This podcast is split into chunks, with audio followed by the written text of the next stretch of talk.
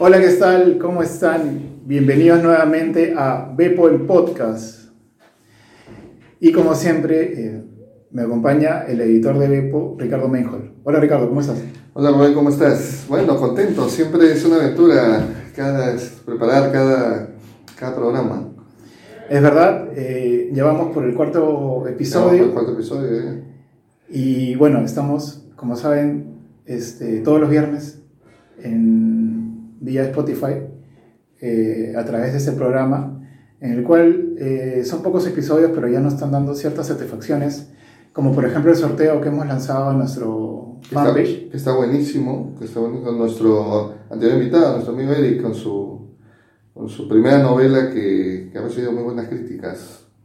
Es verdad. Eh, este libro, eh, gracias a, bueno, a la cortesía de Eric y de Penguin Random House, está disponible este ejemplar firmado por el autor, ¿no? A quienes pues se animen a, a participar del, del, concurso, simplemente hay que seguir a la, a la página de Bepo en, pues en Spotify, en Facebook, en Facebook, compartirla, etiquetar a unos amigos y ya está. Y que sea una cadena. Exactamente, y que podamos seguir siendo más en la y la idea es que la comunidad aumente. Exactamente, exactamente. Bueno, y durante esta semana, en el, en el panorama literario, eh, digamos, no nos ha traído tantas novedades como quisiéramos, pero sí hay algo que, que, que podríamos conversar, ¿no? Nos ha traído mucho calor, ¿no? eh, estábamos conversando antes de empezar el programa que hay una, una gestión del... Bueno, sí, el, el, el, Ministerio de Cultura, a través de la Dirección del Libro, eh, lanza, bueno, ya es, creo si no me equivoco, el tercer año consecutivo que lanza estos estímulos económicos para proyectos editoriales. Me parece súper.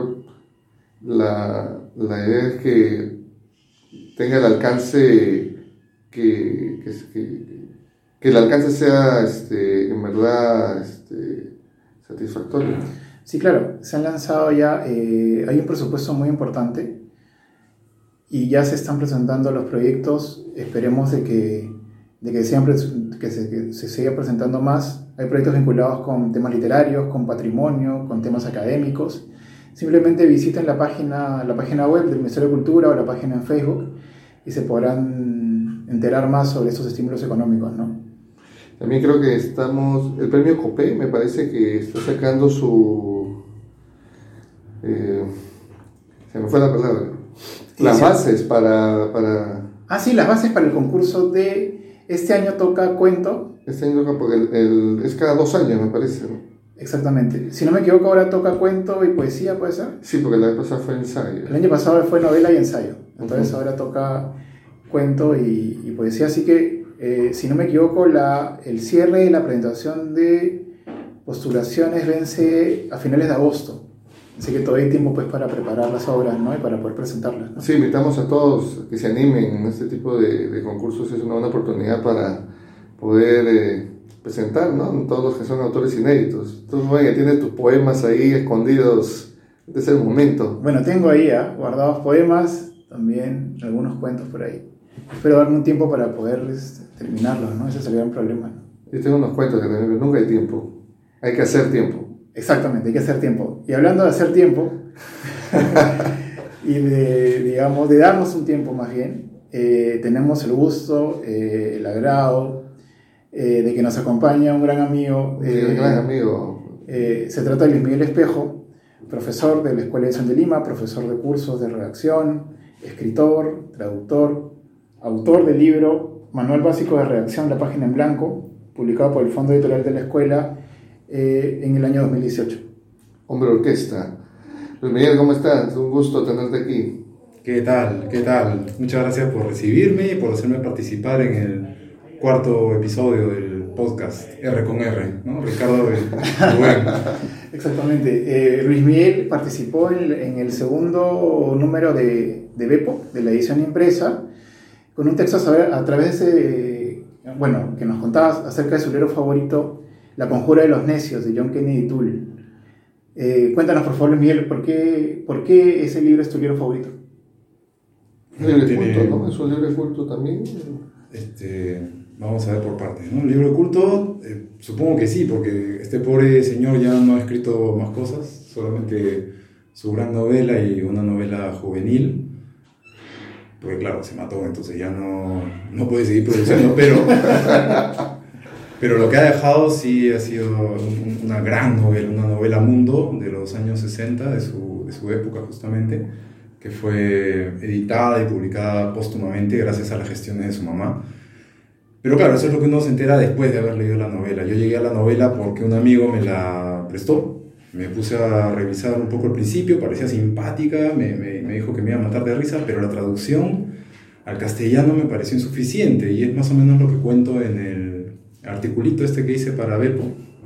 Eh, el problema es que era un español de España y no es que tenga nada en contra de los españoles, pero no corría como tenía que correr. Entonces aproveché que tenía contactos en otros hemisferios y me conseguí la versión original en inglés, la empecé a leer y desde que la leí... No la soltaste. No sé, ¿qué año he leído esto? ¿En 95, 96?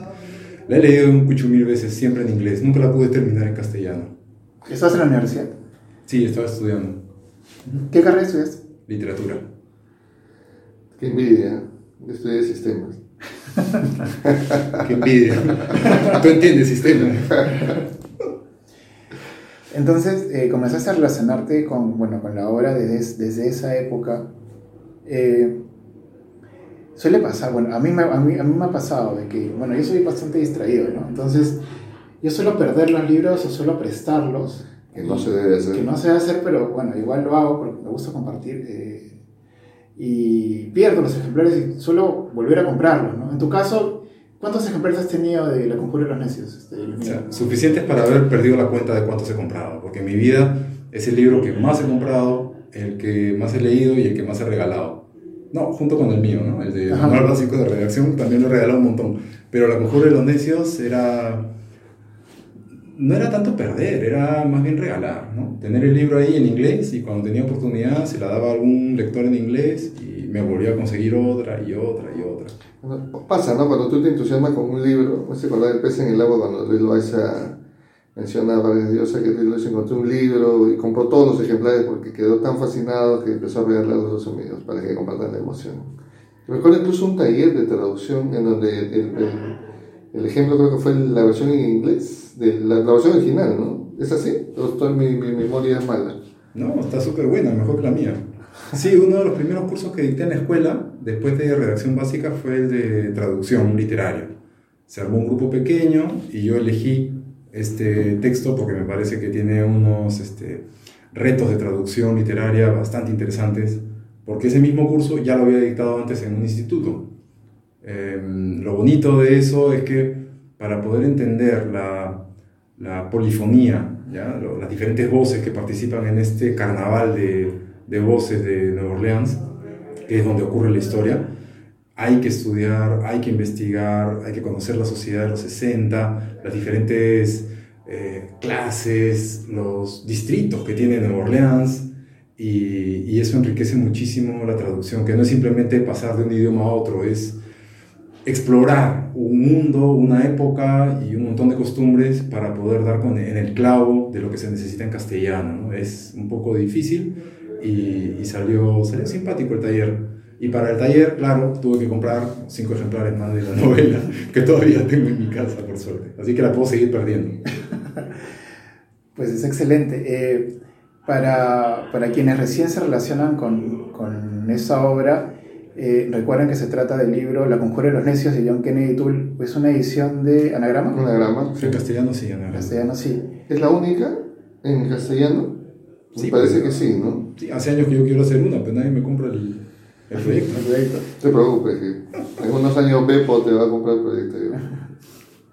Así que bueno, esperemos que puedan buscarla, adquirirla. ¿Verdad? Es un libro que se reimprime siempre, está disponible en la mayoría de librerías en impreso, en ebook, en lo que quieran. En Anagrama salió un libro sobre el autor, ¿no? Me parece. Eh, unas memorias, no sé si de la mamá, contando un poco la historia. Bueno, yo, yo, recuerdo, él era poeta, si no me equivoco, él tenía una, una reunión de textos también tipo prosas apátridas, que lo, lo, encontré en una tapadura en, en, la librería sur. No me alcanzó la plata para comprármelo, así que lo gié durante unos 20 minutos nada más. Y es lo que hacemos todos. Sí, además, eh, pero John Kennedy tú también tienes otro libro un poquito más pequeño, ¿no? Sí, es un caso raro de un escritor brillante y precoz, ¿no? A los 16 años hizo la Biblia de Neón, Sí, La Biblia. eh, que también fue un librito inédito y, y también lo, lo publicó su madre. Y eso que mencionas, Ricardo, sobre la, la- las pericias de la mami para poder eh, conseguir que se publicara este libro, está siempre en la introducción de... es como un texto ancilar previo, ¿no? En todas las ediciones de, de La Conjura de los Necios, las primeras páginas narran esa historia del editor este, Walker, Percy Walker, en que relata cómo fue que la mamá estuvo visitando diferentes universidades, fondos editoriales para convencer a, a, a quien, a quien estuviera a cargo de publicar el libro, hasta que llegó a él y le dijo, lo tienes que publicar. ¿Por qué? Porque es buenísimo. Y el año que lo publicaron, al año siguiente ganó el Pulitzer. Wow, toda una historia, ¿no? También un acto de amor, ¿no? De la mamá Sí, este, claro. buscando ese pueblo que trajo a su hijo, ¿no? Es algo que te conmueve también. Sí, claro, te deja una- un halo de calidez, ¿no? Muy interesante, ¿no? Muy... Eh, y bueno, tenemos que hacer una pequeña pausa, ya que el programa tiene dos, dos bloques, así que Nos morimos de calor, vamos a escaparnos a tomarnos un par de gaseosas y, y y ya, regresamos. ya volvemos con la parte más, digamos, académica de- del programa, ¿no? ¿Nos acompañas todavía, Luis Miguel? Por favor, no te vayas. Claro que sí. No te vayas, no te vayas.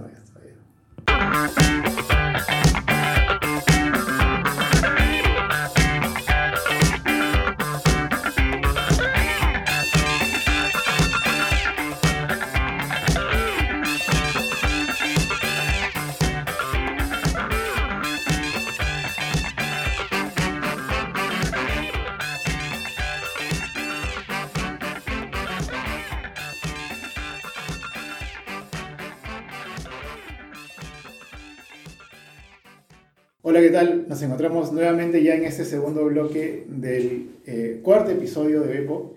Cuarto ya, qué Cuarto ya. Eh, bueno, seguimos conversando con Luis Miguel y esta vez vamos a conversar acerca de su libro, como les contaba, publicado en el 2018, llamado Manual de Re- Básico de Redacción, la página en blanco.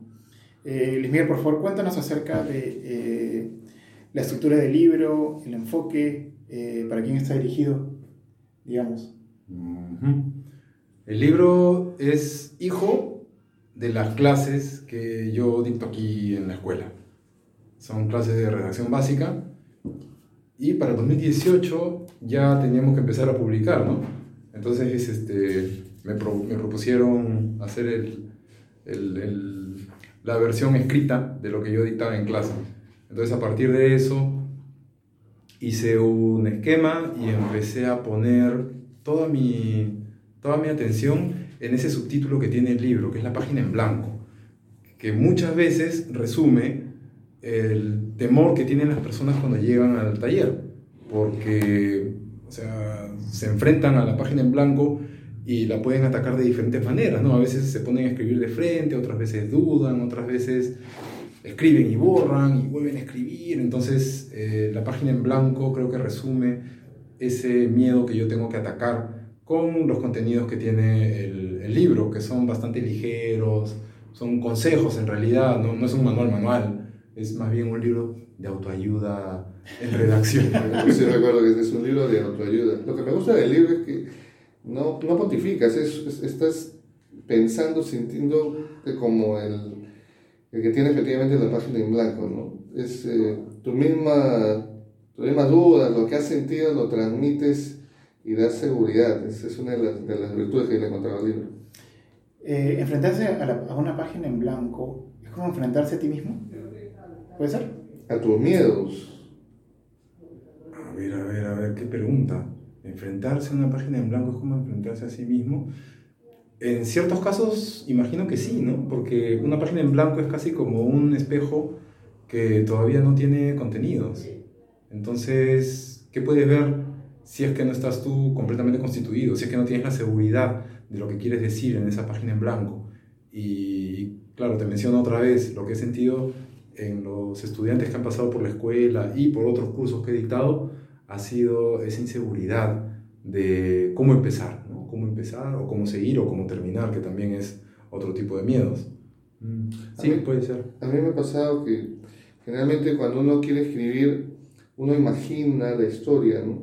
Y uno hasta siente la seguridad de que lo tienes, pero cuando lo empiezas a escribir, de pronto no sabes qué palabra es, o, em, o empiezas a escribir lo que tienes en la cabeza y te das cuenta que, que no va por ahí, y te quedas otra vez con, con, la página en blanco.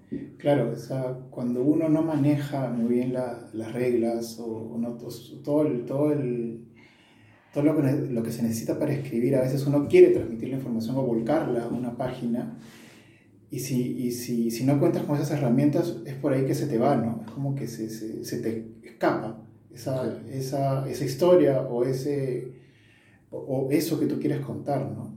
¿Qué quieres transmitir? Que lo tienes claro en tu cabeza, pero. O sea, tienes claras las emociones, en el caso de la ficción, pero cuando te enfrentas a cómo la generas, donde empieza el problema, esa creo que una de las.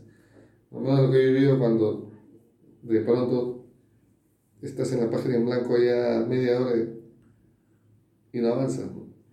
Eh, es cierto, ¿no? Es una. O sea, para mí, por ejemplo, eso ha escribir es uno, de los ejercicios mucho más más complicados que, que he tenido que afrontar. ¿no? En el caso de Luis Miguel, de, de, los alumnos que se escriben en los talleres que dictas, ¿con qué tipo de, además de la página en blanco, con qué tipo de, inconvenientes o, qué problemática puedes hallar en, digamos, una tangente entre, entre ellos? ¿no? El lugar común, digamos, que encuentras en todos. No en todos, pero en la gran mayoría lo que hay es desconocimiento de reglas. ¿no? El castellano escrito no funciona igual que el castellano hablado, por eso es que hay que aprender algunas reglas, por eso es que nos tienen que enseñar en el colegio cómo escribir, cómo leer. El castellano hablado tiene unos grados de libertad eh, inmensos, ¿no? Que de hecho no, no se pueden medir, hay muchísima libertad, pero el castellano escrito tiene bastantes más restricciones y no es algo malo, al contrario, yo creo que gracias a que existen estas reglas, es que podemos seguir leyendo textos que han sido escritos hace 100, 200, 300 años en el mismo idioma, pero con otros modismos distintos. Entonces la gente que llega al taller es muy variada. Algunos son tesistas y tienen que darle orden, tienen que conocer bien la puntuación y ese tipo de cosas, pero otras personas son las que se definen por lo de la página en blanco. No saben cómo empezar, no saben, como dice Ricardo, cómo organizar eso que tienen ya claro en la cabeza y hacerle una chamba de traducción, porque en realidad lo que hacemos cuando escribimos es traducir el pensamiento a un código escrito para que otra persona en otro momento y en otro lugar decodifique esas ideas escritas y las transforme en una idea en su mente. Así que es como una especie de viaje, idea, transformación a código escrito y luego otra vez transformación a idea. Es bien loco el, el viaje que hace que hace la mente humana, ¿no? A través de la escritura. Y que la idea que llegue exactamente como el autor quiere. Bueno, exactamente no creo, ¿no? Ese, Pero es, ese es el reto, supongo. ahí, ahí, más o menos sí. parecido, más o menos parecido. Nunca podemos Claro. expresar que... Pues hay tantas interpretaciones de una obra, ¿no? de una, hora, o de una oración. O sea, si alguien te dice tengo frío y otra persona te dice tengo frío, pues no, no va a ser igual, ¿no? Entonces Bueno, tú puedes sí. imaginar diferentes grados de frío, pero no vas a tener la sensación exacta del frío que tiene una u otra persona porque así no está hecha la mente humana. La mente humana es mucho más este, libre, abierta, exploratoria, no sé, desordenada. Claro, esa decodificación es lo que, digamos, varía en cada uno, ¿no? Ujú. Sin embargo, las normas, sobre todo la puntuación, está creada para que, digamos, que se transmita ese, ese código de la forma más, no sé si llamarlo, transparente posible, ¿no? Yo leí alguna vez que, claro, lo que tú dices, este, lo Miguel es cierto, ¿no? El- como que hablar es algo que no te enseña, ¿no? Tú, digamos, estás creciendo y por imitación y ya hay una información que tienes y aprendes a hablar. Escribir es, es un invento de la civilización, ¿no? O sea, no son unas reglas que el ser humano ha creado en el tiempo, ¿no? No son naturales, tienes que aprenderlas. Exactamente. Tienes que aprenderlas y, digamos, eh, entiendo de que mucho de nuestro comportamiento, de nuestro comportamiento, nuestra forma de ser, de nuestra forma de, de percibir el mundo, está eh, desarrollado a través de, del lenguaje. Nosotros Es correcto. Entonces, ahí es donde varía, ¿no? Entiendo. Pero también, digamos, en el, en el ámbito local, digamos, donde tú recibes alumnos de este, eh, disímiles, eh, ¿qué es lo que, digamos, eh, hace que un alumno, por ejemplo, una persona, además de las necesidades factuales, ¿no? de bueno, hacer una tesis, de escribir para mejorar en el trabajo, ¿qué es lo que hace una persona que, eh, que encuentra que debe de mejorar su redacción? ¿Qué, qué, qué necesidad, digamos, está tratando de solucionar? ¿no? Vacíos, ¿no? Hay, hay muchos vacíos de formación, que es algo que estábamos conversando hace un rato. Nuestro medio, nuestra región, de hecho, no, no solamente Perú, en general en Latinoamérica, no hay una costumbre arraigada de practicar el código escrito desde temprana edad. Nos quedamos en unos niveles bastante básicos, ¿no? Y las pruebas estas que hacen cada tantos años nos demuestran que estamos bastante bajos. La producción editorial es otro tipo de, de indicador, ¿no? O sea, aquí no hacemos tantos libros como en otros lados, no leemos tantos libros como en otros países, y ese círculo vicioso pues hace que haya muchas personas que tengan que eh, superar estas dificultades, esta especie de aprendizaje de un código nuevo, porque claro, no les han enseñado bien en el colegio, salen a la calle, escriben como hablan y luego se topan con un jefe o, alguien que sí sabe leer y escribir que les dice, oye, esto no lo puedes presentar. Entonces, este, mal, mal en general por la sociedad, bien por mí porque tengo un montón de alumnos y nunca faltan y puedo seguir enseñando o inspirándolos a que, a que, se, a que aprendan unas reglas, que es parte de lo que yo hago en el taller, y luego a que le pierdan el miedo a cometer errores, porque nadie aprende en un taller a escribir bien, o sea, eso es, este, me parece imposible, pero sí tienen que aprender a animarse, a perder el miedo a la página en blanco, a escribir, meter la pata y aprender de los errores para mejorar siempre, y sí se mejora así como uno mejora su manera de vestir, así como uno mejora su manera de comer, así como uno mejora los, los, hábitos o vicios que tiene en la vida, también puede mejorar en la escritura a punta de practicar un montón. ¿no? Pues sí, es verdad. Eh, a, todo ese tipo de técnicas y de, digamos, eh, de ámbitos que se tocan, yo creo que la lectura, para empezar, es clave, ¿no? O sea, el, el hecho de, de, de, leer, digamos, ¿no? Algo más que, el menú, que, que, digamos que la lista del menú de... Algo más que el menú de, todos los días. Yo añadiría, yo añadiría la lectura atenta. Que, no es, que, no es, lo mismo que una lectura súper pasiva, como que lee el periódico y no, no. La lectura atenta, que es lo que tienen que practicar, lo que les recomiendo, ¿no? A los que vienen en el taller, ¿no? Dense cuenta, ¿dónde está esa coma? Duden de las mayúsculas, ¿por qué hay un gerundio aquí, etcétera? Entonces, esa lectura atenta es la que alimenta la conciencia metalingüística, ¿no? El octavo sentido. Ajá, conciencia metalingüística. Vamos a abrir un glosario. Conciencia un link, conciencia metalingüística, dos puntos. Una lectura atenta y, y, escoger bien lo que vas a leer, ¿no? Exactamente, y hay para, pues, para leer, está como hablamos en el primer bloque, en el primer bloque, La conjura de los necios, ¿no? Como también eh, este, muchas, muchas otras obras, ¿no? Siempre hay una obra para la hay gente que dice que no, no le gusta leer y siempre hay, una, hay, un, hay un texto que, que está escrito para, para ti. Alguien lo ha pensado antes que tú. La cosa es encontrarlo. Y lo he visto. He visto gente que ha empezado la lectura, se ha enchufado con uno y ese ha sido el camino para... Claro, un libro que siempre te está esperando, ¿no? Un libro que siempre te está esperando. Eh, Luis Miguel, muchísimas gracias por acompañarnos en este cuarto episodio. Gracias por la, por la paciencia. R con R. y nos vemos. Nos vemos el próximo. En el, en el próximo episodio. El próximo episodio, el próximo viernes. Y bueno, la, la idea es que estamos contentos porque ya vamos cuatro. Esperamos seguir así y en algún próximo programa no muy lejano que nos vuelvamos a acompañar, Luis Miguel. Espero que le haya pasado bien. Con otro libro, ojalá. Por supuesto que sí. Muchísimas gracias y nos vemos. Nos vemos.